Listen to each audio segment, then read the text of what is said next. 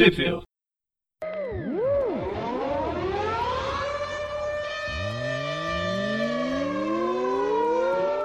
Bem-vindos a mais Tip View. Eu sou o Presto. Eu sou o Gustavo.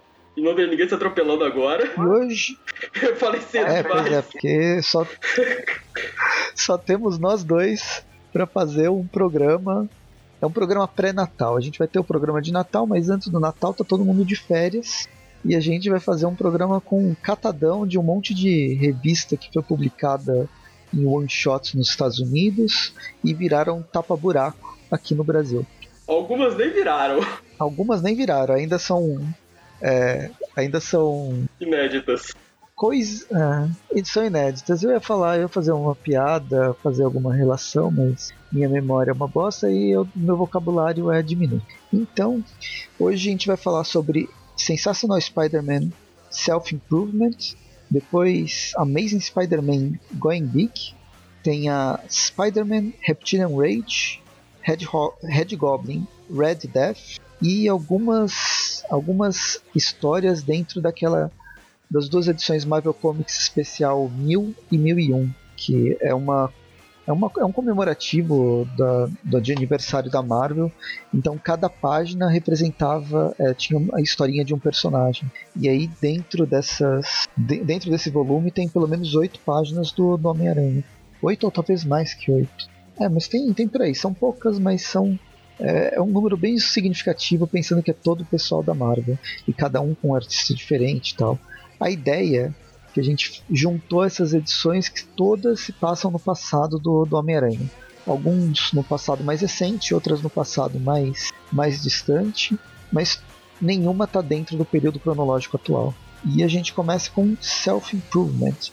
Essa foi publicada aqui no Brasil, aonde, Gustavo?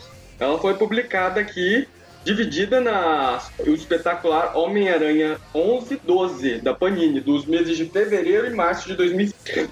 Porque originalmente ela tem 45 páginas e foi. E, foi, e tem duas historinhas dentro, né? A primeira chama Prova de Fogo, que é do Peter David com o Rick Leonardi na, na arte e o Vitor Olazaba na, na arte final. Essa foi a única que saiu na 11. Aí o resto tudo sai na 12. A outra, né? São, são duas. É que nessa, é que a outra revista que a gente vai falar tem mais, tem mais histórias, acho que são três. Bem, a- além de ser um catadão de revistas tapa-buraco, essas revistas tapa-buraco elas agregam histórias tapa-buraco. Elas vão. Nossa, o pessoal foi fazendo e não sabia onde colocar, então vai colocando numa, numa edição só. Então a primeira, a primeira história chama Prova de Fogo do Peter David com Rick Leonardi, Vitor Olazaba e Rachel Rosenberg. Mas dentro dessa mesma, dessa mesma revista tem uma outra que chama Sem Poder. Mas aí a gente volta pra lá pra falar equipe criativa, senão todo mundo vai esquecer. E a gente começa a história numa um disclaimer, né, um, uma caixa de texto já avisando que é, essa história deveria ser publicada em 1982, mas ficou engavetada e só saiu da gaveta em 2019. Quando eu li inicialmente, achei até que fosse que fosse uma, uma brincadeira, né? Porque ela se passa lá no começo das- dos anos 80. Mas ela realmente era para ter sido publicada, né? A ideia era para ter sido é, feita, escrita em, nos anos 80. É, ela é a história original do uniforme negro. E pra quem não sabe, o uniforme negro ele foi criado por um fã do Homem-Aranha, inclusive com um design um pouquinho diferente, mais nas cores, porque era um, em vez da aranha branca era uma aranha vermelha. E esse fã vendeu essa história, vendeu esse uniforme, mais a história pro pra Marvel por 200 dólares. E deve estar se remoendo até hoje, porque a Marvel deve ter ganhado milhões só com merchandising com uniforme negro. Fora o Venom depois. Pois é, e essa revista, inclusive, tem a página, a, a digitalização das três páginas de história, do que, que seria. É bem, é bem interessante, com um texto explicando o que, que, ela, que, que ela era, é, o que estava escrito. Na versão nacional, tem essas páginas é, explicando? Não, pior que É, não então, tem. essa aqui é a edição americana tem. Isso é bem legal, porque contextualiza é o, os, o making off da, da história. E ela é bem importante por causa disso. Eu acho que é, das que a gente vai falar hoje, embora ela não faça parte de uma, da cronologia, até pode fazer, né, pelo, pelo que o Peter David escreveu, mas ela tem uma importância editorial. A partir dela que surgiu o Venom, por, por assim dizer. Mas enfim, a história começa com o Peter salvando uma, uma garota no meio do, do museu de Nova York levando um, um fogo nas costas. Uma rajada de fogo nas costas. Eu nunca vi o, o Peter sofrer tanto com fogo. Ele já, ele já, levou umas bolas de fogo. Tipo, o Duende Verde toda, toda hora explode a abóbora nele ele não, não queimou tão feio. Eu lembro Como de uma assim? vez que o Tocha Humana botou fogo no Homem-Aranha. É, pegadinha, né? Pegadinha bem saudável do, do, do Tocha Humana. Mas no caso, quem tá fazendo a pegadinha aqui é o carinha que eu esqueci o nome, Inferno. Né? Você lembra desse? Era um vilão do Homem de Ferro. É o Inferno mesmo, é o nome dele. Ele é um vilão do Homem de Ferro. Sim, sim.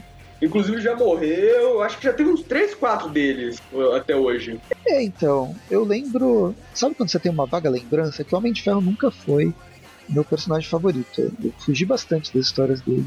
Não faço questão nenhuma de ler. Mas eu já vi esse inferno em outros, em outros momentos, embora bem pouco. Mas enfim, ele tá atacando a mulher, a gente não sabe que, que, que, qual é o motivo. Aí o Tocha Humana salva o Peter de virar churrasquinho.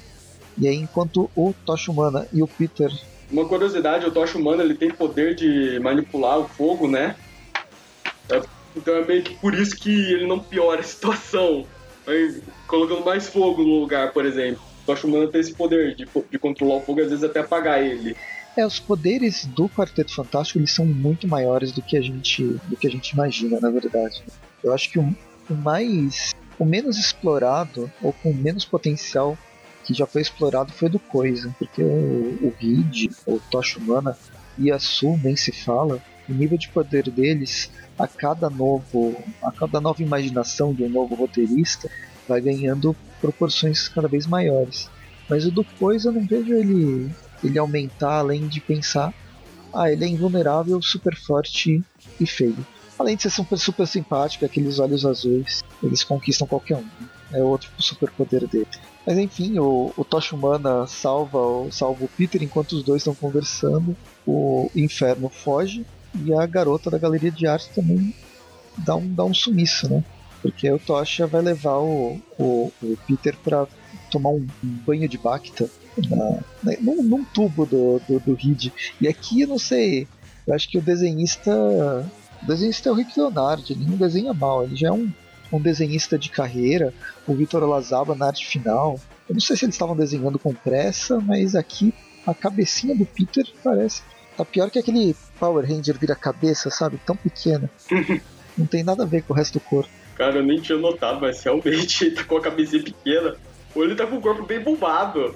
É, alguma coisa. É a água, né? Ele tá dentro desse tubo, aí a água distorceu, só. É a única explicação. O Reed, tudo bem ele ser, ele ser torto, porque afinal é o poder dele. Mas é esse quadro que tá meio zoado. E aí é isso, vai. O Peter, é, o Peter é salvo pelo, pelo Tocha. Ele não pode falar por que, que ele estava lá no museu. Né? Teoricamente, o Quarteto Fantástico não sabe que o Peter é o Homem-Aranha nesse, nesse momento, mas ele estava lá para tirar foto da exposi da, de uma exposição que estava acontecendo, né? cobrindo uma exposição. E aí começa a acontecer tudo de ruim. O, o uniforme do Homem-Aranha está todo queimado, e aí o Reed oferece um, um novo uniforme para ele, um uniforme de moléculas instáveis, e é aí que entra o uniforme, né, o uniforme negro com essa aranha vermelha no corpo do Peter. É, você chegou a ver as, as imagens originais do que o garoto fez do, desse uniforme preto? É essa, é essa imagem mesmo? Ou ela já tá um pouco. Não, era assim mesmo. Só fizeram umas mudanças. Porque ela é muito igual do Venom. Pra quando compraram o projeto.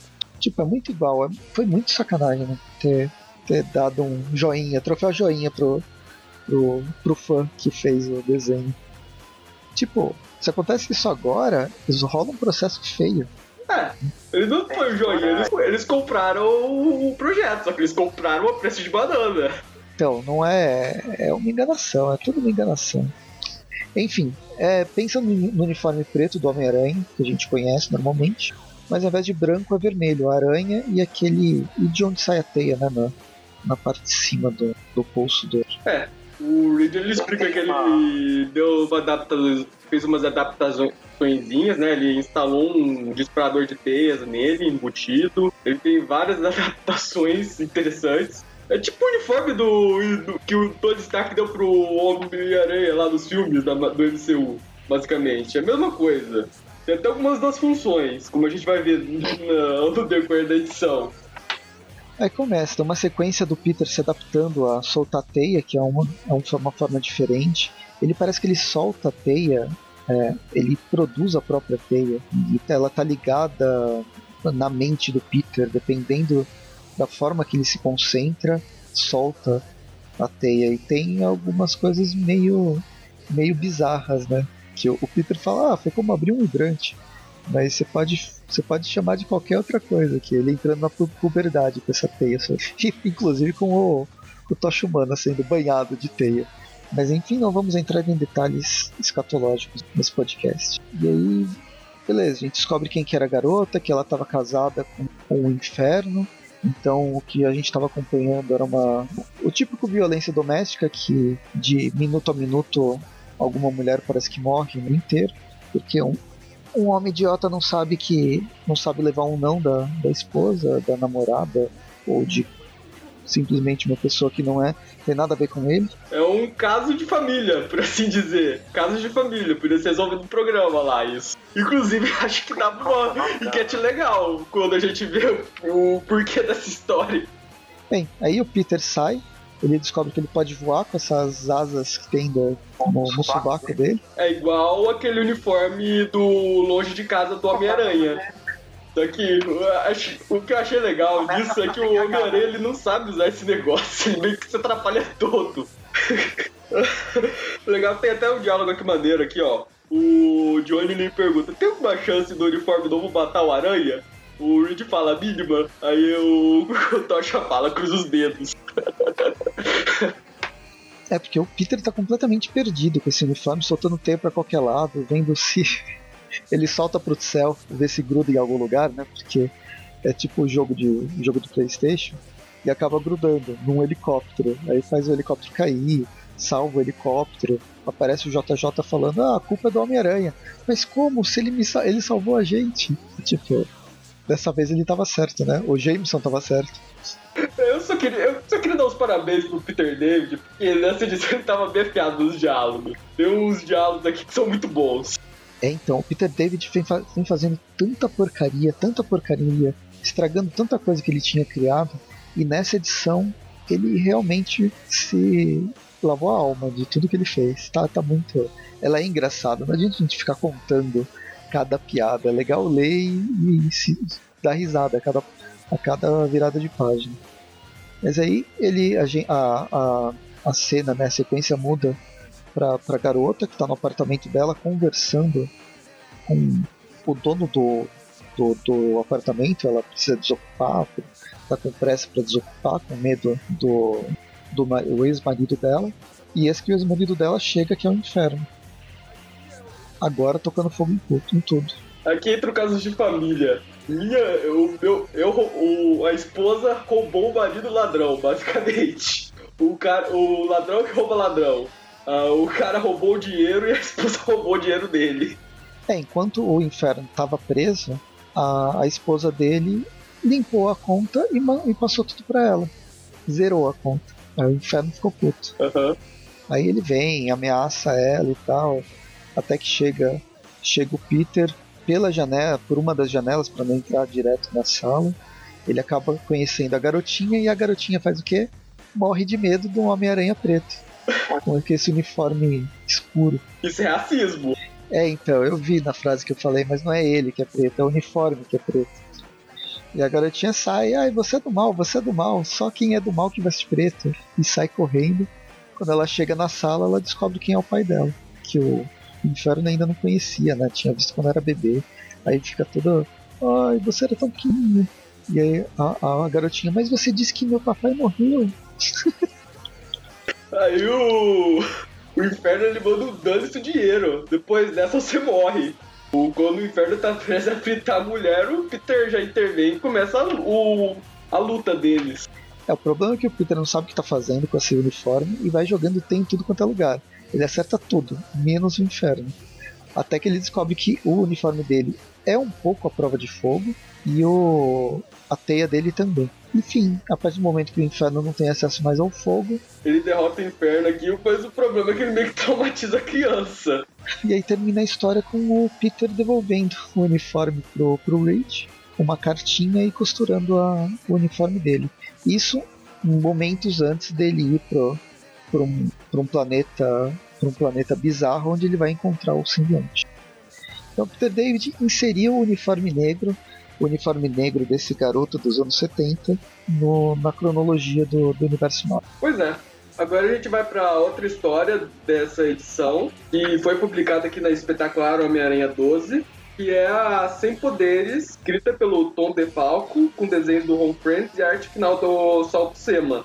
Basicamente a equipe criativa da Garota Aranha. É o que eu ia falar. É basicamente eu podia estar lendo a Mayday Parker. Mas não, tô vendo o Peter Parker. Mas aí ele começa salvando um cara de que tá, tá caindo? Né? Um trabalhador daquelas construções civis de prédios enormes, arranha-céus norte-americanos, que não tem parede, não tem chão, não tem nada, você tem que ser um equilibrista para trabalhar nessas obras e algumas pessoas caem. Né? E aí, felizmente, o Peter tá aí para salvar, porque grandes poderes vêm grandes responsabilidades ainda chama o cara de Homer Simpson e vai, enquanto continua o seu, o seu trajeto por, por Nova York, ele acaba encontrando um, um garoto que está junto com o tio, o tio dele chama Pete, Pete Peter, e o, o tio acabou de ser alvejado, levou, levou, acabou de levar um tiro e o garoto fica se culpando como se a culpa fosse dele. Né? Qualquer semelhança não é mera coincidência. É. O Homem-Aranha consegue colocar um rastreador no carro que disparou nele. Só que quando ele encontrou o moleque, ele meio que tem aquele, aquele flashback lá da Amazing Fantasy XV. E só depois de lembrar da morte do tio Ben que ele vai atrás. O pessoal que matou, matou o tio P. E aí é uma sequência muito parecida com ele indo atrás do, do cara que matou o tio Ben, né? Chegando num, num prédio abandonado. A única diferença é que não tem uma pessoa só tem uma gangue inteira que ele vai ter que enfrentar. Ele meio que dá uma de Batman Arkham Asylum antes, ele derruba o pessoal às escondidas antes, até que ele tira a arma dos poucos que sobraram, derruba três de uma vez, só que infelizmente sobrou um aqui que ainda tá com a arma. Aí tem uma sequência legal do cara disparando a metralhadora, o Homem-Aranha desviando de todos os tiros, até que ele joga uma teia lá no, na arma do cara, e quando ele tá prestes a derrubar o cara, aparece aquele moleque de antes. Com uma, uma arma e querendo matar justamente as pessoas que mataram o tio dele. Pois é, acontece que o moleque ele comenta que é meio que culpa dele. Ele tinha se envolvido com aquela gangue, aí quando o tio tentou fazer ele sair da gangue lá, uh, que aconteceu esse incidente que os caras mataram o tio. E o moleque ele meio que se culpa, e ele acha que o Homem-Aranha não entende a dor que ele está sentindo, ele acha que o Homem-Aranha é o Batman, basicamente. E temos um discurso do Homem-Aranha falando sobre essa dor, sobre culpa, sobre e sobre cometer o um erro, mas que você não pode corrigir um erro cometendo um erro ainda maior. E termina com ele abraçando o moleque. É um diálogo bacana, bem, bem no, no nível do no estilo do Homem-Aranha, né? uma forma de converter o garoto, evitar que ele passe que ele vira um vilão, né? Seria os primeiros passos de um vilão. E o final da edição é bem deprê, porque a polícia chega pra prender a gangue e tudo, e o moleque, antes de ir embora, ele pergunta pro Peter se algum dia essa culpa ela passa. E a edição se termina com um olhar vazio do Homem-Aranha, que você já meio que entende a resposta. Beleza. Se ninguém quiser cortar os pulsos agora, vamos para a próxima edição. Mas é legal, gostei da, das duas, das duas histórias. Essa self-improvement. A primeira foi mais divertida, a segunda foi mais dramática. Uhum. Mas as duas foram legais, bem feitas. Vamos para Amazing Spider-Man Going Big. Essa daí já foi publicada no Brasil. Em que edição? Também foi publicada. Essa foi publicada toda na espetacular Homem-Aranha 12 da Panini. Aí temos a primeira história dela, o Campo de Fogo, e a, a história principal da edição, que é escrita pelo Jerry Conway com arte do Mark Bagley. E, cara, essa vai ser um pouco complicada de explicar porque ela tem uma narrativa meio doida. é bem legal, só que é meio doida, porque ela meio sobre. Ela é sobrepondo uma cena de ação com a narrativa da história, por assim dizer. Sim, a gente começa. Durante toda, a, toda a história tem uma, uma caixa de texto, como se fosse um diário. Ela é até escrita com letras de, de máquina e tal, falando tudo que está acontecendo sobre um certo, um certo crime que está ocorrendo. E a gente vê através de uma mira essa, essa cena. É, um sniper, ele tá de olho numa gangue que aí, persegue desde o Novo México até Nova Jersey. Ele perseguiu por três malditos dias, como ele mesmo fala, mas agora. E quando ele tá prestes a atirar na gangue, eis que aparece o Homem-Aranha. Aí. E aí a gente volta alguns quatro horas atrás. É, e aí fica entrecortando, como o Gustavo disse. A gente tem as cenas desse presente, narradas pelo pensamento dessa pessoa, desse sniper que a gente não sabe quem é, o, o Homem-Aranha na ação principal e a, e a memória do Homem de como o Homem-Aranha chegou nessa situação, que é a Mary Jane pedindo ajuda dele por causa do sumiço da, da prima, que desapareceu por algum motivo. É a Christy Watson, ela é uma prima da Mary Jane e ela ela foi comentada recentemente nos Tweepville Classic, as histórias dela, o problema dela com a anorexia, ela morando com Peter e a Mary Jane um tempo. Mas basicamente ela é meio que uma espécie de. Ela é quase uma irmã pra Mary Jane. Uh, agora ela tá cursando a faculdade já. E só que ela sumiu. E o, a Mary Jane quer que, a, que o Peter vá procurar ela. Porque ela acha que a garota se meteu em algum problema. E tá certa, né? Aham. Uhum. Aí. Tipo, no fim ela se meteu mesmo. Pois é. Aí enquanto o Peter tá enfrentando a gangue, recebendo uma ajuda do sniper, que ele percebe que ele não. Esse sniper, quem quer que ele seja, ele não aciona o sentido aranha do Peter. Algo que. Quando a gente descobrir quem é, eu acho eu vou dizer que é uma coisa meio perturbadora até. Só que aí o Peter não tem pra pensar nisso porque acaba aparecendo um coiote. E é um vilão do Demolidor que apareceu na fase do Mark Wade, que é basicamente é um é um cara que trafica pessoas, uh, aquele transporte legal de pessoas do México para os Estados Unidos. É um coiote, basicamente, e ele roubou os poderes do Mancha. E tá bem legal, né? Como ele usa os poderes, ele usa com um domínio muito maior do que do Mancha. Pois é. Na, na verdade, de uma forma bem perigosa. Se ele quisesse matar o Peter aqui, ele matava. Pois é. Aí, sobreposto a isso, temos o Peter indo para a faculdade, encontrando uma das amigas da Christie lá, e comenta que ela estava fazendo um trabalho para a faculdade sobre ciência política. Aí, enquanto o Peter ele enfrenta o Coyote e a gangue, vemos que o Peter ele a Christian ela estava fazendo um trabalho sobre os justamente sobre coiotes, o tráfico humano e a imigração ilegal nos Estados Unidos. Eu achei bem legal que aqui eles têm uma discussão séria sobre isso daí, sobre a questão da isso, essa história foi publicada na fase Trump. Os Estados Unidos não estavam aceitando estrangeiros de maneira nenhuma. E foi justamente é discutido aqui que esse tipo, esse tipo de lei acaba meio que fortalecendo justamente esse, essas atividades criminosas do, trans, do tráfico, legal, tráfico humano. Eu achei bem interessante isso, o, essa história. Tem uma narrativa legal e ainda por cima tem uma discussão política no meio. É, e ela, e ela é é o que você disse, ela tem uma narrativa legal, a questão da ação, mas ela tem uma discussão muito boa do, de como funciona essa coisa de tráfico, de tráfico humano, das, das políticas das políticas furadas, né, de você impedir impedir a, a travessia das pessoas, a política de, de imigração e, e ter escolhido esse coiote para participar dessa, dessa história, não só por causa da, da essência dele, né, de fazer a travessia, mas a, o aspecto dele, ele tem, ele traz toda essa carga negativa e de terror para a situação, um terror social muito, muito presente. E é justamente isso que vai, que vai acontecer.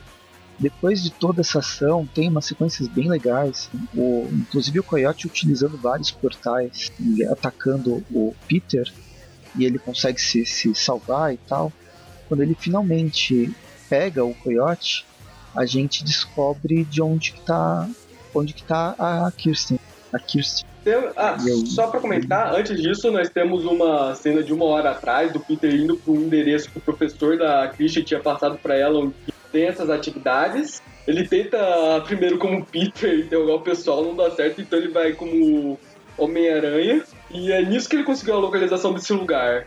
Aí quando o Coyote ouve que o Peter ele tá atrás da universitária, o Coyote decide simplesmente teleportar ela pra lá pra resolver a situação. Só que o Peter. assim, o cara acha que tá tudo resolvido, o Peter dá um tapão na cara dele e desmaia o cara na hora. Isso. Só fazer uma observação que eu achei interessante, eu não sei se. Aí no fim eu... Só uma observação. Eu não sei se foi proposital ou não, mas tanto pelo visual quanto pelo background, a Christian Watson aqui, ela tá lembrando muito a Mary Jane do jogo de PS4. Tipo, ela tem um visual, tá com um visual parecido, rabo de cavalo, tudo. Ela igualmente se mete em confusão com a Mary Jane do jogo de videogame pra ajudar as pessoas. Com a diferença de que eu acho que ela pelo menos é um pouquinho mais grata ao Homem-Aranha por ter ido ajudar ela. Aí ela explica que ela sente muito. A MJ do Ultimate, ela tinha essa, essa caracterização também. É, também tinha isso. Eu achei bem interessante. Não sei se foi proposital ou não, mas ela me lembrou muito a Mary Jane do jogo de PS4. Aí ela explica que ela sente muito por ter se metido em confusão, só que o pessoal precisava de ajuda e ela não podia ficar parada. Inclusive, abrimos o caminhão e vemos aí os imigrantes legais. A edição termina com um lugar abandonado 20 minutos depois, todo mundo preso numa teia, e descobrimos que era o atirador, que é ninguém menos que o justiceiro que no fim aparece pra matar geral. Eu acho que esse coiote não vai sobreviver a esse encontro. Cara, pior que ele sobrevive, ele vai aparecer depois, numa, das edições que a gente vai comentar. Ele aparece como figurante, assim, ao fundo, mas ele aparece vivo. É que essa edição, no fim, é, a gente gostou, ela, ela é legal, mas ela é completamente aleatória, né? Ela foi lançada nos Estados Unidos como mais uma que não, não pertence necessariamente a uma cronologia, embora não interfira cronologicamente nada.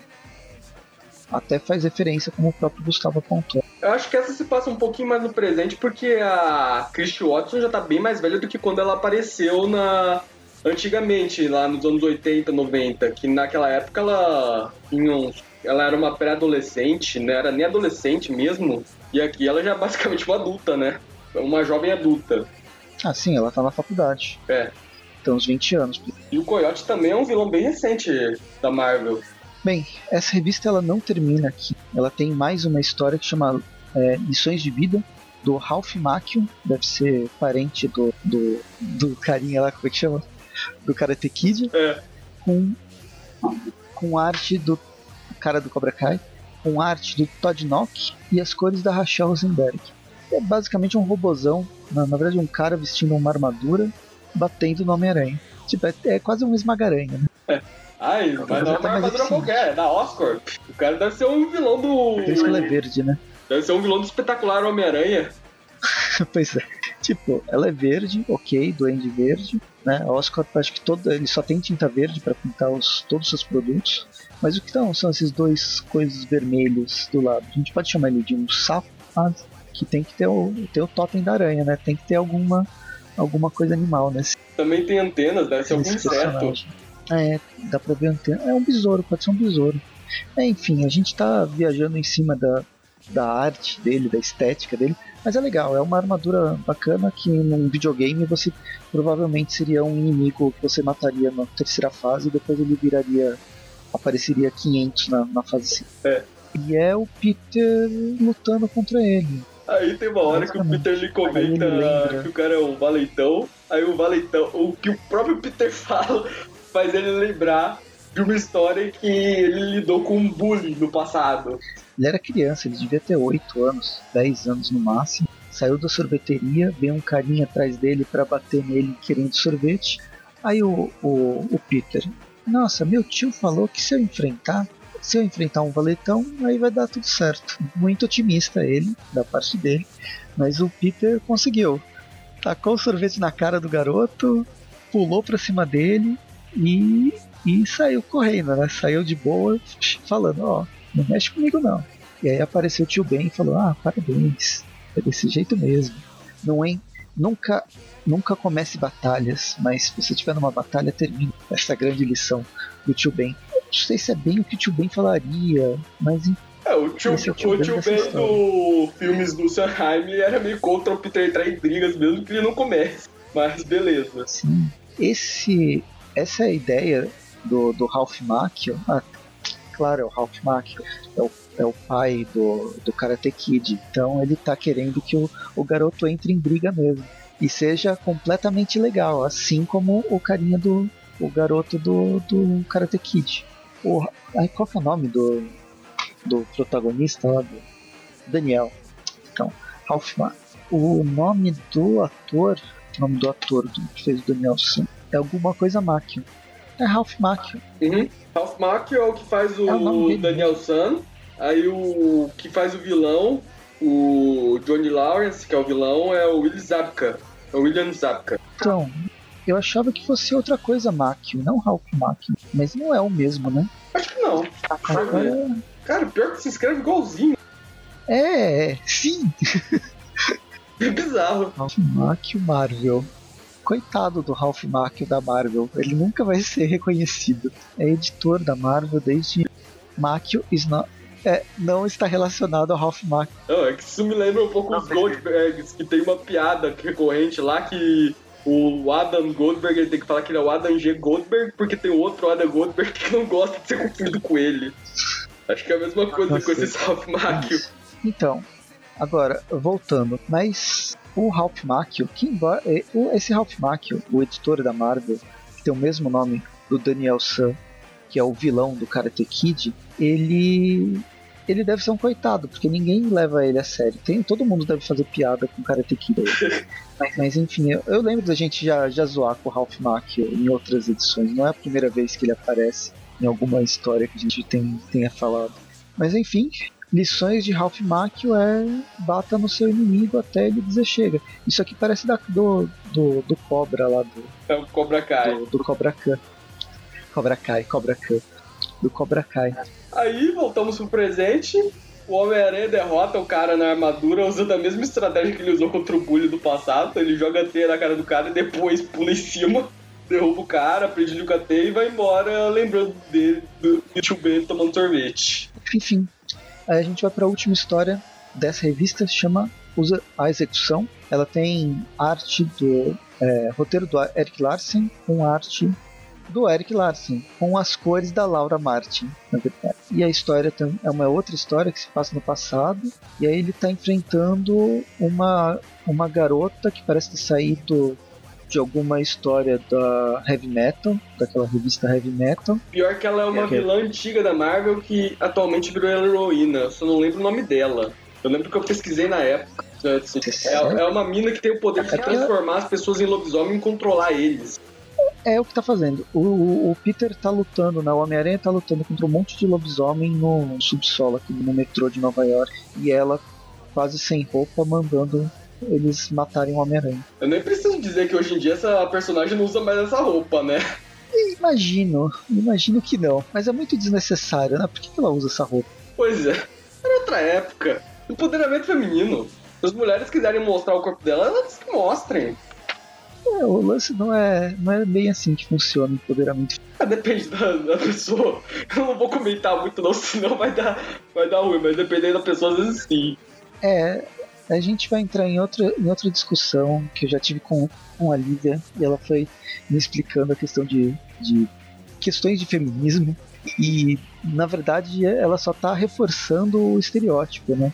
Essa coisa de você ter um empoder- empoderamento feminino que eu posso vestir vestir da forma que eu quiser e ser hipersexualizada, ela só tá reforçando um estereótipo. Ó, dis- eu não entendo muito desse assunto, então realmente eu não quero discutir isso. É, melhor a gente não, não entrar no, no mérito, porque eu também não tenho, não tenho, é, não tenho como discutir isso. Eu não, nunca estudei e tal. Mas é zoado essa personagem completamente desnecessária, é, desnecessariamente ter essa, essa roupa. Ela basicamente usa um biquíni de metal. Basicamente não é isso que ela usa. E, e botas que vão até a coxa dela. Eu só consigo imaginar esse visual nos filmes do Mad Max. Então, não sei nem se é Acho que nem no Mad filme do Mad Max. Max. Acho que nem o filme do Mad Max é, também é tão chamativo. acho. Eu não sei se eu achei a personagem. Chama Nightshade. Ah, é ela mesmo. É a Tilda Johnson. Mas é a, a imagem que tem no, no Marvel Database atual, que virou Nighthawk, ela foi, ela foi do biquíni para corpo completamente coberto. Ela não tem nada aparecendo, nem, nem a boca dela, nem o olho tá aparecendo. Ó, pra ver, ela era vilã do Luke Cage, pra ter ideia do quão conhecida ela é. É, ela é bem da linha do.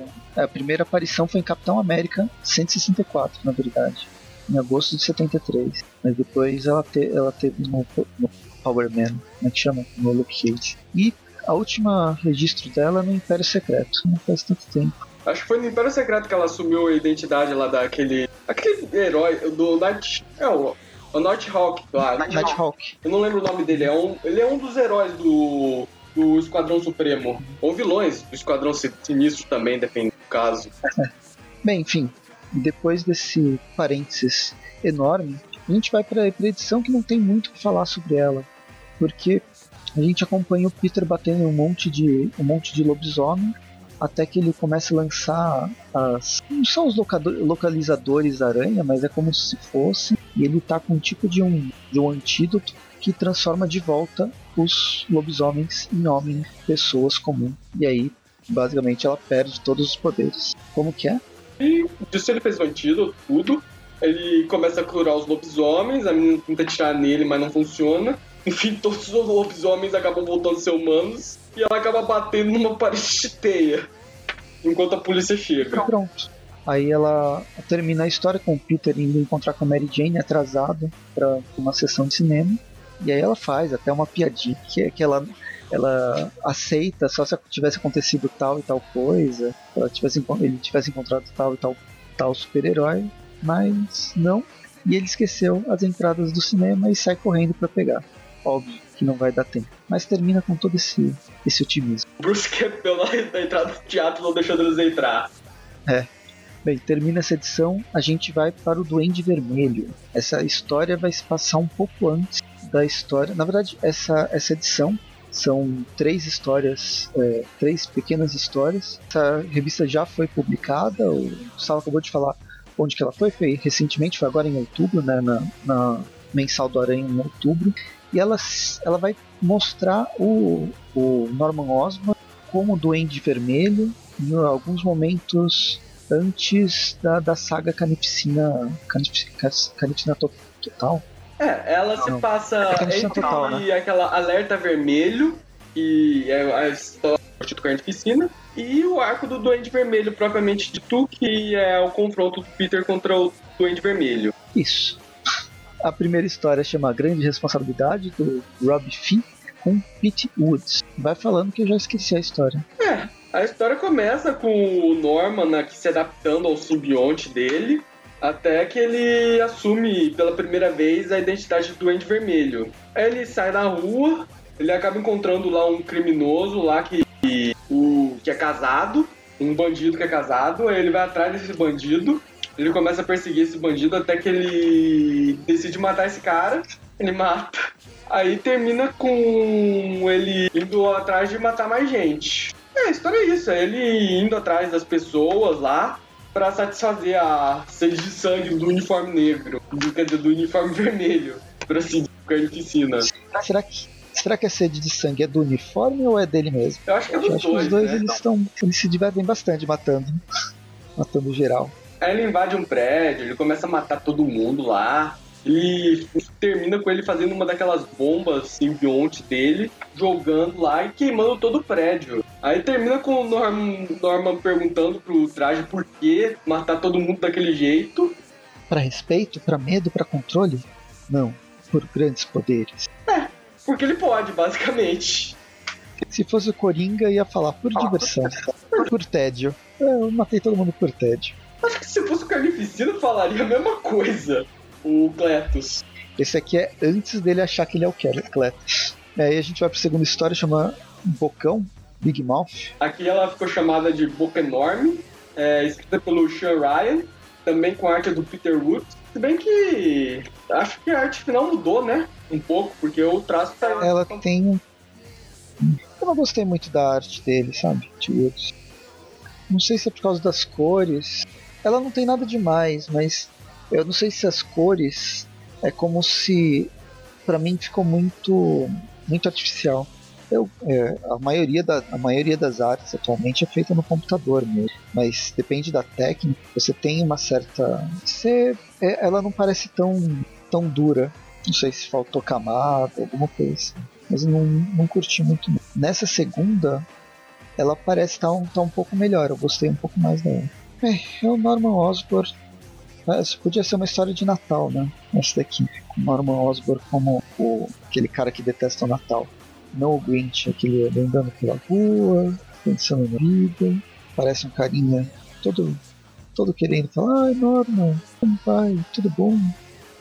E o Norman não reconhece o cara.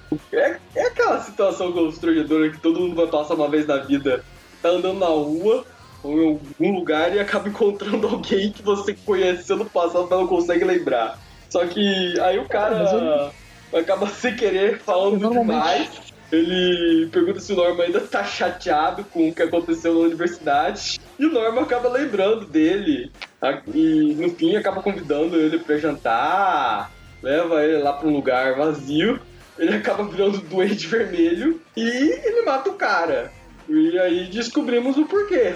Parece que o cara, na época da faculdade, o Norman ele tava com um esquema de cola só que esse cara acabou abrindo a boca para todo mundo na universidade. Isso quase custou a bolsa. Não, não quase custou, custou a bolsa que o Norman tinha da faculdade. Ele termina com o Norman abrindo a boca do cara literalmente até matar. E no fim pulamos. É, é que aquele assassinato do. que o, o, os, os trapalhões sempre, sempre ameaçavam, dá para matar desse jeito. Pois é. Cara, tem uma edição do Justiceiro, do Gartienes, que o Justiceiro ele mata uma pessoa desse jeito. Ele enfia a mão da boca do cara, o punho todo, e ele abre a mão dentro do, da boca do cara. Aí termina a história com o Norman indo pra encontrar com o JJ pra descobrir quem é o Homem-Aranha, basicamente. Ah tá, já sei onde se encaixa. Como vocês devem ter percebido, essa revista eu não li. Apesar é que tá, a gente tá gravando em dezembro, eu li em outubro, mas faz tanto tempo eu não tô com ela aqui. Eu não tô em casa, então não tô com ela em mãos. Mas enfim, a gente vai para a última historinha. Ela chama. Ela é do Patrick Gleason, com Ray Anthony Hyde e o Mark Deering. Mike Deering, Dono Sanchez, Almara fazem a arte final e o Proto Bunker faz as cores. É uma equipe enorme para fazer uma historinha de pouquíssimas páginas. Essa história, inclusive, nem foi publicada aqui no Brasil, ela é inédita. Tá sempre inédita. Basicamente, começa com um sujeito falando que o filho dele morreu. Aí vamos para mais cedo, que mostra esse mesmo filho sofrendo um bullying lá no ônibus. E acaba sendo o mesmo ônibus que está o Norm Osborn. Aí nisso, vemos, enquanto o moleque tá se ferrando lá, vemos. Parece que é Halloween, aí todo mundo tá meio que fantasiado. Enquanto isso, nós temos o Norman Osborn nossa, isso é bem bizarro, que o Norman Osborn ele tá lembrando das mortes não, que ele causou pro Homem-Aranha e ele lembra a morte do Flash Thompson. Isso ainda nem aconteceu. É o Norman? Não, acho que é o próprio Norman. Aqui. Não tem o Norman. Não deveria ter, né? É. Não, mas é, é o Norman. A, a história é meio confusa, porque fica cortando entre o Norman e o Norman. Eles estão bastante diferentes, normalmente eles são iguais mas, esteticamente, mas eles estão bastante aqui na, nessa, nessa revista enquanto Norman fica se vangloriando das pessoas que morreram na, nas mãos dele, ou não necessariamente nas mãos dele, não é o, o, o Flash Thompson também morreu por causa do Norman. É, ele vai morrer por causa do Norman. Porque meio que o Flash morre durante a luta final contra o Duende Vermelho. É bem confuso isso. É, então. E tá o Norman aqui, puto da vida de ser, de ser zoado. Aí o, o sangue dele esquenta e ele se transforma no Duendinho Verde, no Duendinho Vermelho. É, acabou. Ele sai matando, basicamente. É, é. Acabou. É, eu tô botando errado, tem um monte de coisa. Eu tô botando errado mesmo. Aí ele se transforma nesse Duendinho Vermelho.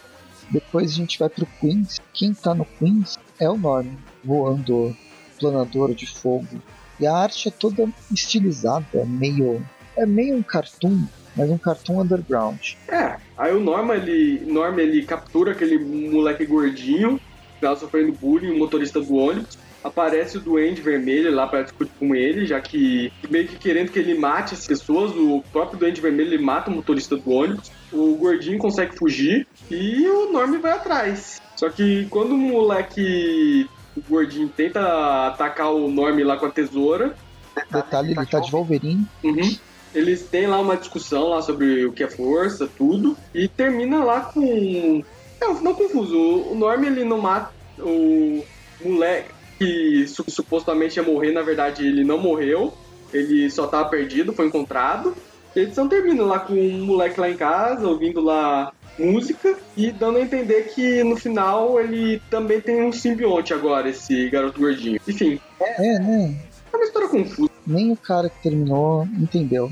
Ele colocou fim com interrogação. Fim? Sério? Acabou? O Patrick Gleason, como roteirista, ele é um ótimo artista. Pois é, não fez sentido nenhum escrever. Bem, daqui a gente vai para Reptilian Rage, a única edição que não foi publicada aqui no Brasil. Aqui a gente volta com o Ralph Macchio, o Daniel San na, no roteiro, com o Chris Allen na, na arte Rachel Zenberg nas cores. A história também, essa aqui se passa mais no passado ainda. O Peter ele ainda está na, na, escola e ele está fazendo uma visita para a Universidade Empire State para conseguir bolsa de estudo para estudar lá. Então está fazendo um passeio pela Universidade Empire State e aí acaba descobrindo que o Dr. Connors está trabalhando na, na na universidade, mas teoricamente Connors ele estava na, na, Calif na Califórnia, não, na, na Flórida.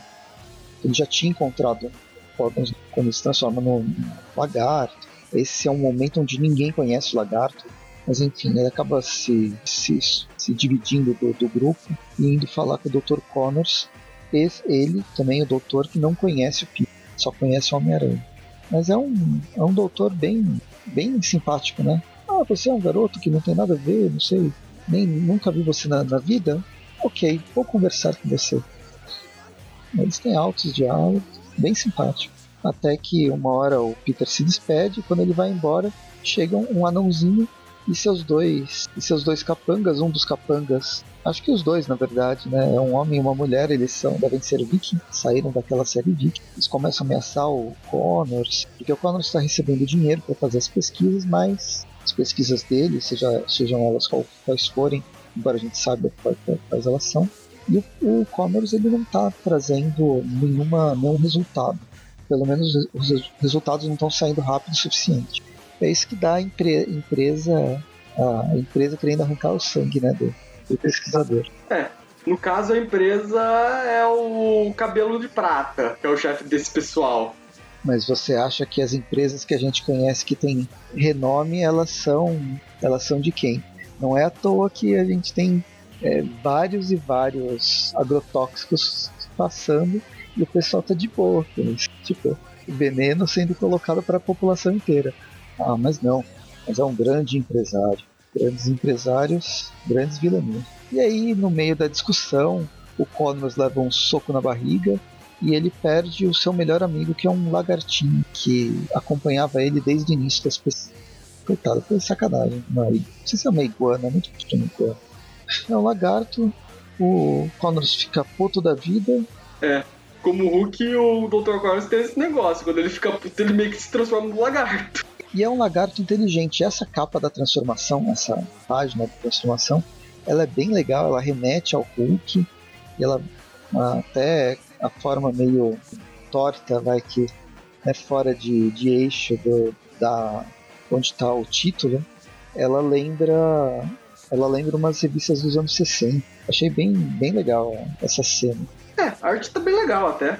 E é o, o lagarto inteligente com focinho. Pois é, pra quem só leu o Tormento não sabe, mas o lagarto ele é inteligente nas HQs em geral.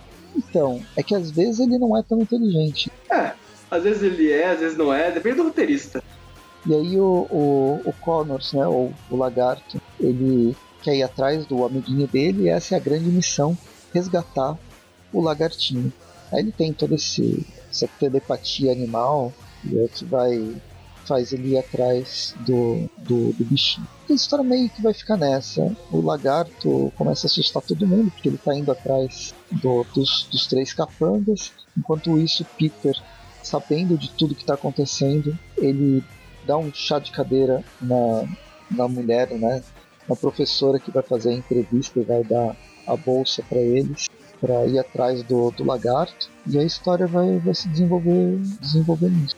O lagarto ele faz o carro deles baterem, só que quando ele tá prestes a atacar esse pessoal, o Homem-Aranha aparece, começa a lutar com o lagarto. Os capangas do cabelo de prata fogem lá pro museu, enquanto o Homem-Aranha e o lagarto se enfrentam, tudo.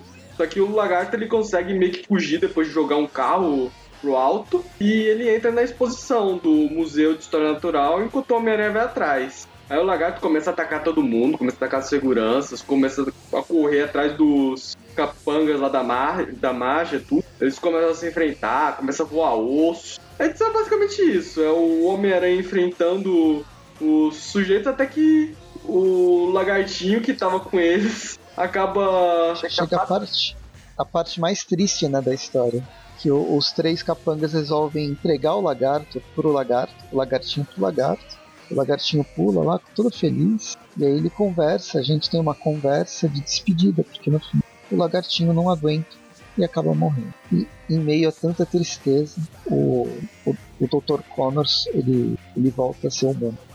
Ainda sentindo a dor do lagarto, o Homem-Aranha ele acaba prendendo os capangas da magia.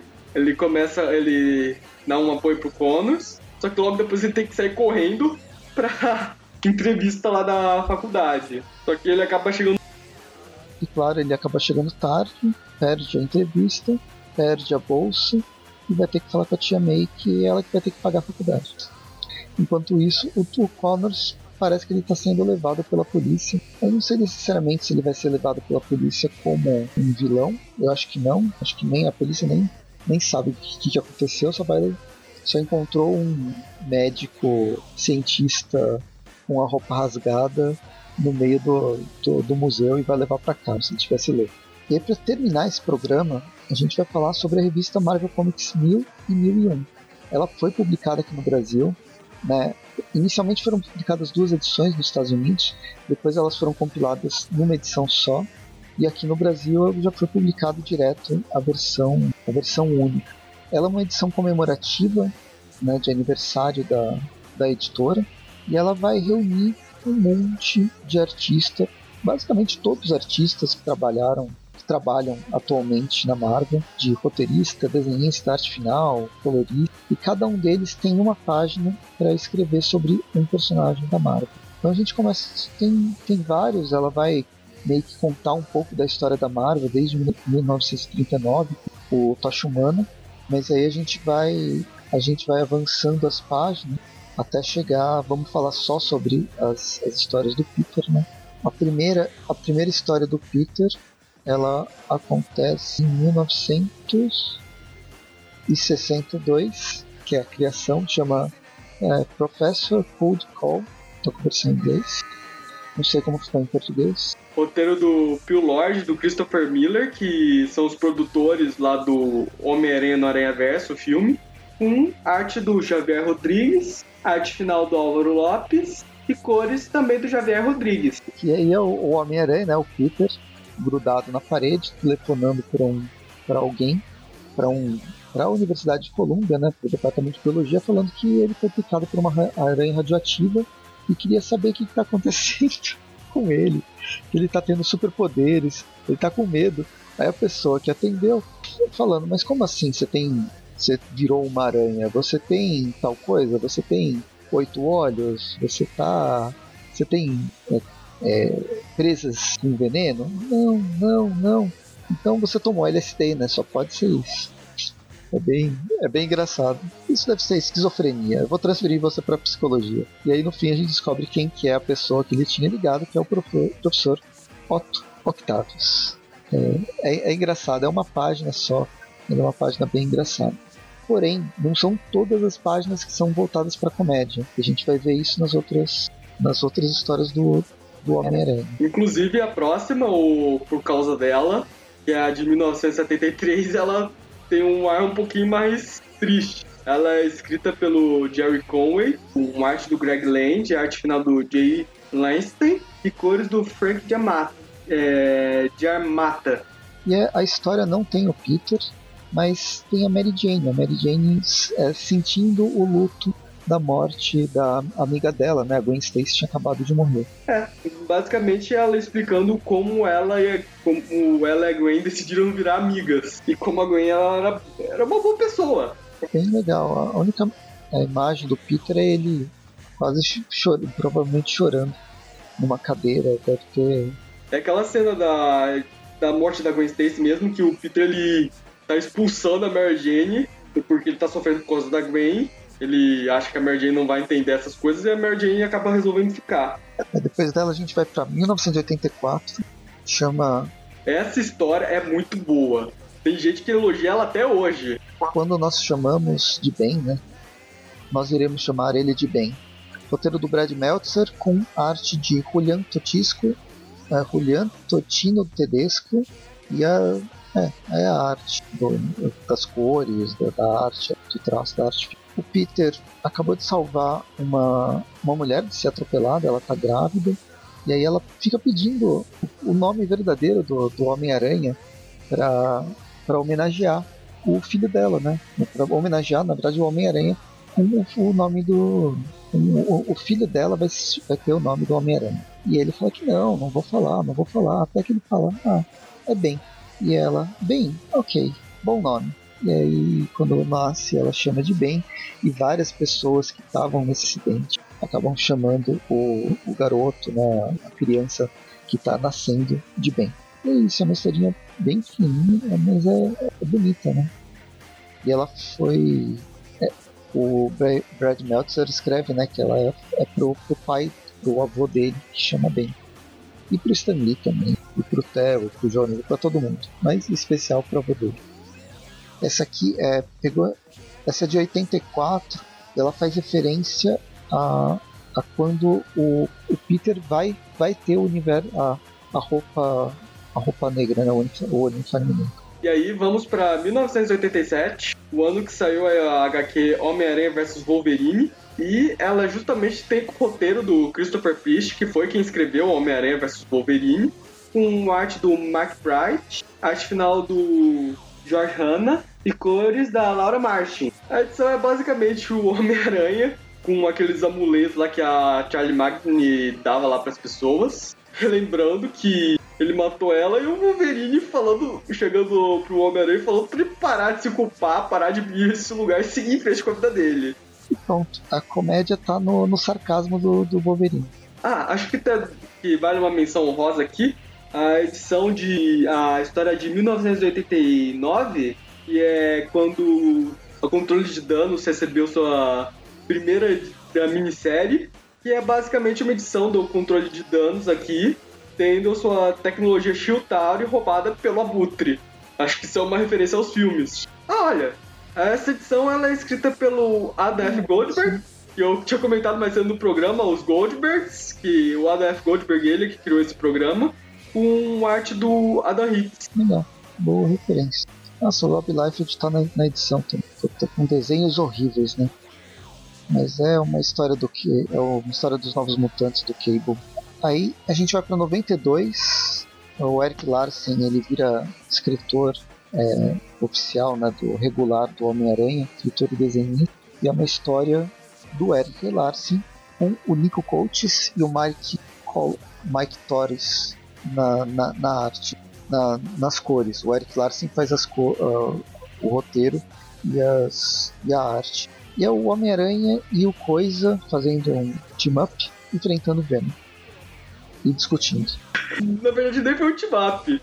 O Coisa acabou de derrotar o Venom e o Homem-Aranha tá bolado porque o Coisa derrotou o vilão dele. Aí termina lá com o Homem-Aranha prendendo o Venom na teia dele sem precisar e indo embora. Bom, a gente vai para 94, que é sobre a saga do clone, quando começa a saga do clone. Né? Quem escreve é o Donny Cates, com o Geoff Shaw na arte e o David Coyle nas cores. E aqui. É, o Homem. Aqui é o Peter em patrulha. É, o Homem-Aranha descrevendo o caminho que ele sempre faz quando ele tá em patrulha. Podia fazer alguma referência ao, ao clone, né, de alguma forma. O, o roteiro, o título, inclusive, é a rota a rota não de arrotar, mas a Ó, continuamos. Ah, só pra comentar, na história de 2004, que é da estreia da X-23, o Homem-Aranha ele faz aqui um cameo dele com outros heróis enfrentando o Fin Fan Foom. Mas é só isso mesmo. É, é a estreia da, da X-23 na 2004, mas a história tem a Laura e tem aquela clonezinha dela. Acaba fazendo parte, esqueci o nome da, da garota, mas eu gosto dela. A história do Tom Taylor, que é quem escrevia a X-23, a Wolverine, com o Cabal. Né? Aí nós vamos agora pra 2010, o ano em que foi explicado por que a Mary Jane não se casou com Peter Parker. E é uma história da Mary Jane que é escrita e desenhada pelo Scott Campbell, com cores da Sapine Rich. E a gente vai passar ano a ano a, a, as mudanças que a personagem sofreu. Inclusive nos anos 60 o rosto dela não aparecia. Uhum. É meio que zoando, né? As primeiras participações dela. Uhum. Tem aquela cena dela com aquele vestido prateado dançando na boate. Tem o casamento deles com o Peter de máscara. A Mary Jane encontrando lá o Venom lá com um pedaço do simbionte grudando na mão dela. E uma zoeirinha com aquela capa polêmica lá do. que o próprio Scott Campbell fez lá da Mary Jane sentada daquele jeito esquisito no sofá. E a Mary Jane, com a Mary Jane sentada do jeito que ela realmente senta no sofá. E a edição termina lá com o, a Mary Jane como parceira do Homem de Ferro, a Mary Jane lá na época, naquela história renovando os votos lá com aquele traje dela de Spinnerette, e terminando lá com 2019 que ela e o Peter estão se amando novamente. É engraçado que ela fala, é bem quem eu sou, eu sou quem eu quiser. Eu sou a, a mulher a, a, a mulher de ferro, né? A Iron Woman eu sou a, TCD, acho que ficou TCD aqui, esqueci o nome dela, mas daquele universo paralelo.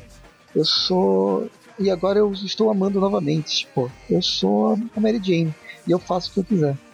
Hum, bem legal. Essa é a, a Mary Jane que eu, que eu gosto. Eu acho que o, o Scott Campbell pegou bem a essência do que é a Mary Jane nas histórias. É, só explicando, esse eu sou, esse eu estou amando novamente é porque em inglês eu, o verbo ser e o verbo estar é a mesma coisa. Tipo, é I'm a, é, I'm a woman, I'm Spinneret e I'm in love again.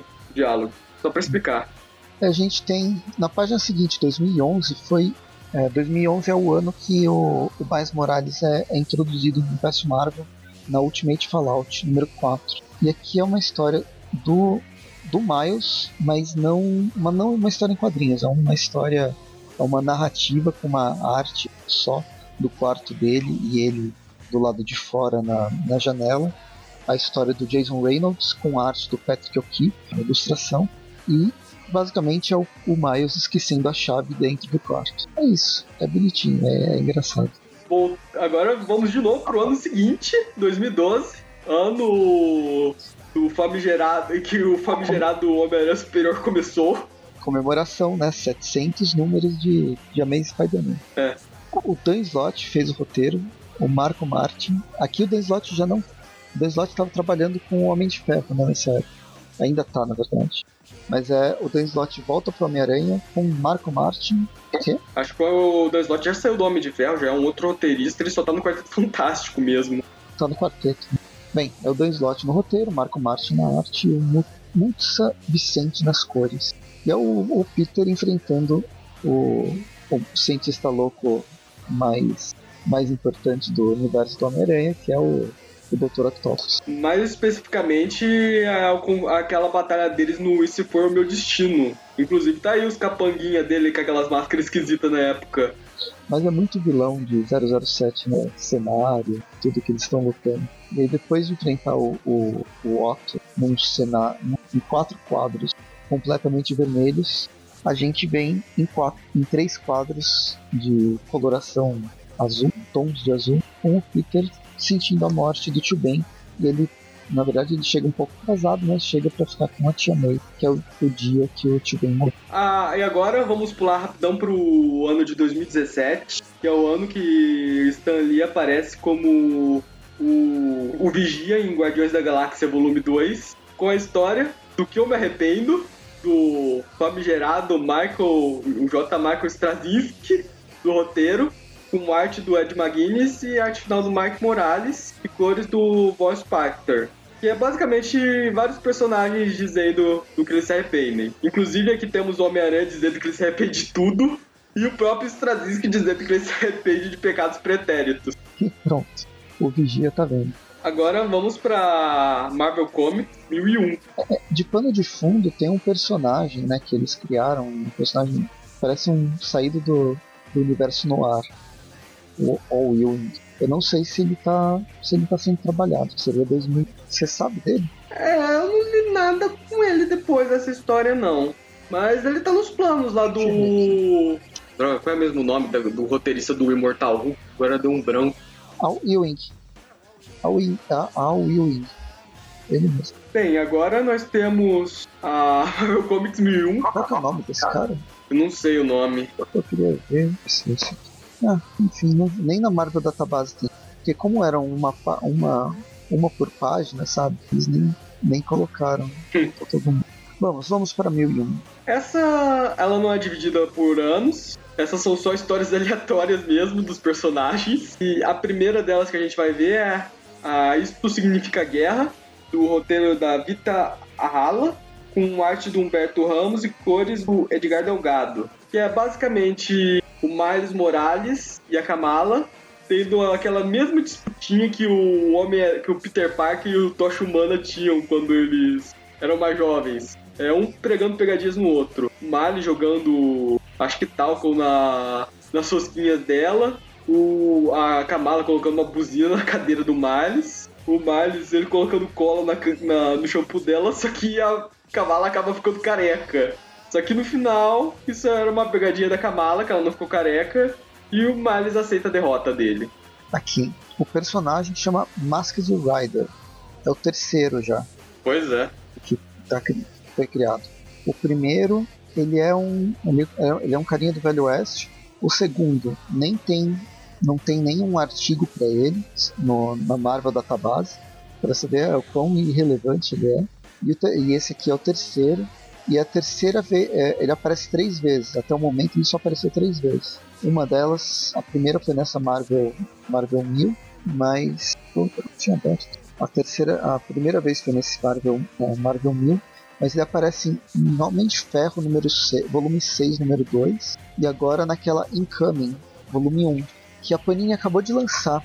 E eu tô, eu comprei pelo site da Panini, esperando chegar em casa, que é é o resumo é uma historinha que vai ser o resumo do que vai acontecer no próximo arco.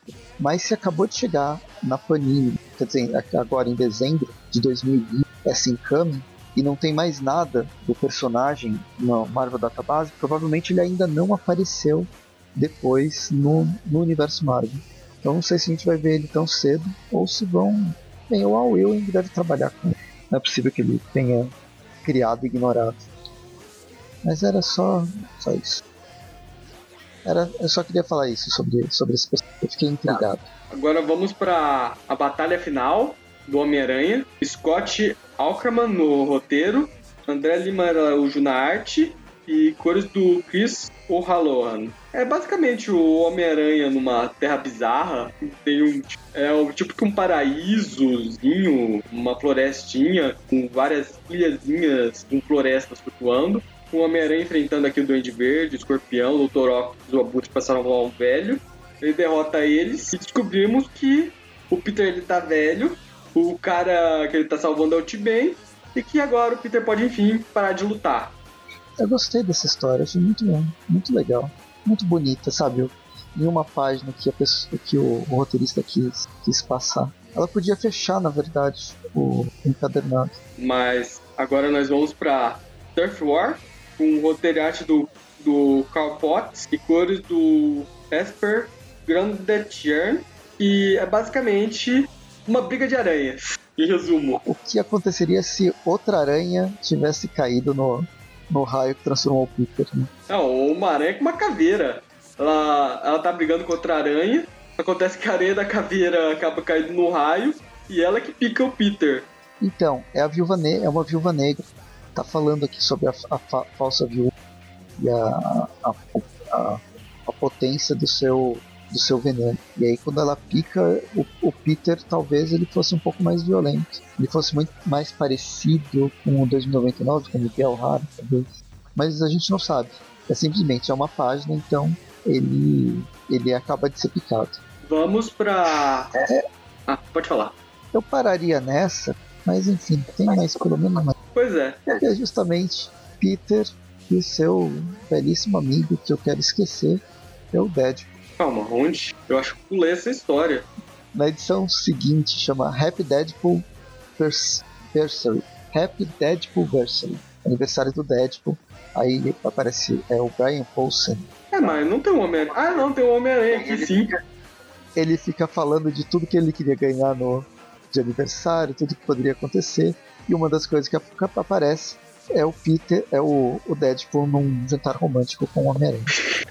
Ai. Era, era só isso. Temos aqui também uma participaçãozinha especial do Homem-Aranha aqui no Hulk Cookies, do Andrew Lope e no roteiro Dário Brazueca na Brazuela na arte. Que é uma historinha lá do, de três Hulk, um verde, um vermelho e um azul, uma doceria, e usando disfarces lá pra pegar uma, os doces de graça. E uma hora o Hulk vermelho assume o disfarce do Homem-Aranha, só que aí aparece o verdadeiro Homem-Aranha. E no final os Hulks acabam sendo obrigados a trabalhar na loja para pagar os biscoitos que comeram. É o Homem-Aranha, o Thor e o Capitão América, né? Tudo numa versão infantil. infantil. Num desenho. Num desenho infantil. É, é engraçado isso aí. Aqui temos a. Em nome de quê? E é escrita pela Judy Holzer. Se eu não me engano, ela foi a segunda roteirista lá do Homem-Aranha, daquela mensal do Homem-Aranha renovando os votos. Com arte do, da Rachel Scott e cores da Rachelle Rosenberg. Que é, Rosenberg. que é basicamente a família Aranha. Desse universo alternativo da, da Ana Parker. É, perseguindo um carro em movimento enquanto eles discutem qual vai ser o nome que a Anne vai assumir. Nome de heroína dela mas sem caveiras. É isso, e aí, aí tem várias histórias e tal, e a gente vai para a última do Homem-Aranha, é The Amazing Spider-Man's Sunday Visit, né, da Karen Engels. Ela faz tudo na história, e a gente vê uma história que é tanto dramática quanto romântica do Peter num, num cenário meio estranho. Ele está pensando sobre a vida e tudo mais até que a gente descobre que ele está no, no, cemitério e chega a Mary Jane para encontrar com ele. Ele tá aí refletindo, fazendo umas acrobacias, ele traz o galho de uma árvore com algumas flores presas. E no fim aparece a Mary Jane com um buquê de flores e eles deixam o buquê lá. E o Peter promete que vai voltar domingo que vem para visitar esse túmulo. Eu... Provavelmente do Tio Ben, né? É ou da Gwen também, não sei. O Peter tem tanto conhecido morto, né? É meio difícil saber quem é. É mesmo, se for, se for ver, ele deve ter uma ala só amigos, parentes do, do Peter Parker, lá no, no cemitério de Nova York. Cara, eu pensei agora numa coisa que ia deixar essa história muito mais genial. Seria o Peter pulando de túmulo em túmulo nesse cemitério, visitando todo mundo. É, podia. Mas aí o tom da história ia ser outro. Né? Esse aqui é mais, é mais sóbrio, né? é menos. não tem necessariamente comédia. Enfim, é, e termina. Essa foi a Marvel, Marvel 1000. Tem mais uma, uma historinha, né? Ela não é, é a penúltima história da. Tem mais uma justamente com aquele cara mascarado, que como a gente viu, não deve aparecer mais. Ou vai aparecer no futuro, daqui a alguns anos, quem sabe, né? Alguém lembra, né? Que ele... Então, é, é o All Ewing que fez, criou o personagem, então provavelmente ele vai trazer. É. Ele não ia colo colocar à toa, né? Pra você ter ideia do planejamento do All Ewing, coisa que ele estava fazendo no Novos Vingadores cinco anos atrás, ele resgatou recentemente na Mega Saga dele que vai sair esse ano aqui no Brasil. Pra ver, o, pra ver o nível de planejamento do cara. É, então eu gosto, ele é um bom, melhores roteiristas, assim, mas tá trazendo coisas novas pro universo super-heróis da Marvel. E, e só, esse foi o programa. A gente falou sobre várias, várias edições. Eu não sei se dá para dizer, se dá para fazer, dar uma nota necessariamente, porque são histórias lançadas em vários uh, entre 99, entre 2019, na verdade tem até dois, é, 2019 e 2000, com propostas completamente diferentes, roteiristas, desenhistas. Então, ela é muito, ela é muito plural, mas em geral eu acho, eu gostei, eu gostei de ler essas essas historinhas Gostei da forma como elas se inserem dentro, dentro ou apesar da cronologia. Eu não sei, não teve nenhuma assim que eu achei, nossa, que porcaria. Ou se teve, eu já esqueci, vocês devem ter. Vocês lembram melhor porque vocês acabaram de escutar o programa. Mas não sei, é isso. Últimas palavras, Gustavo, o que, que você achou? É, teve histórias que não gostei muito. Eu não gostei, por exemplo, muito da Reptilian Age da Doente Vermelho. Mas do resto eu até curti bastante. As histórias principais. As Marvel Comics 1000 eu curti bastante elas. Especialmente aquela do bebê. Uh, e a da Mary Jane, eu gostei bastante dessas duas em especial. Mas de resto é, bem legal. Não achei ruim, não. É, eu concordo com vocês no, no sentido da a Red Goblin foi a mais, mais qualquer coisa, mais, mais, mais boba, assim, mais que putz, podia passar sem essa. Embora todo, nenhuma delas tenha cronologia, nenhuma delas seja necessária, tem algumas são mais legais. Como você disse, você levantou umas que são realmente muito divertidas e você tem uma liberdade do roteirista de trabalhar em uma página só e ainda assim ele consegue trazer uma coisa legal que representa o personagem que ele está trabalhando, enquanto o Red Goblin, que tem três histórias de 15 páginas cada, mais ou menos, ela começa mais ou menos e termina com uma coisa muito ruim. Então, mas, enfim, eu, eu acho que não vale dar nota. É muito, é muito plural para dar nota nesse programa. Mas, enfim, espero que vocês tenham gostado do, do episódio foi meio. Não sei se foi, ficou muito confuso, muitas edições foi falando, muitas histórias pulando, saltando, mas foi, foi uma trajetória divertida, capaz de a gente voltar mais para o programa nesse nível. Sempre tem, sempre tem histórias sendo publicadas e soltas pelas revistas da Marvel, mas por enquanto curtam uh, o Aracnofan nas redes sociais, no Facebook, no Instagram, em todos os lugares. Acompanhe a gente toda quarta-feira tem o View Classic, toda sexta-feira tem o Trip View das edições mais. Às vezes a gente fala sobre edições como essa que foram meio saltadas. O Trip View Classic está falando sobre está falando também sobre vilões do Homem-Aranha que estão em outras edições que não necessariamente com o, o Homem-Aranha. E no, na última sexta-feira do mês tem o Trip View é, é, o Tweetcast, que aí é uma discussão sobre, sobre algum. Então, juntando tudo isso, tem, tem bastante coisa sobre o Homem-Aranha para discutir no Aracnofan e venha discutir com a gente, seja nos comentários, em qualquer uma dessas redes sociais, no próprio site. A gente conversa em qualquer um dos lugares. Acho que é isso. Até mais. Falou. Falou.